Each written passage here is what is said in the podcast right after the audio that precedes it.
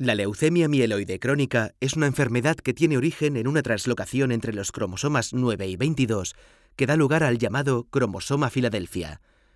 Representa entre un 15 y un 20% de todas las leucemias y afecta cada año a entre 1 y 1,5 habitantes de cada 100.000, cuya edad media al diagnóstico es de unos 55 años.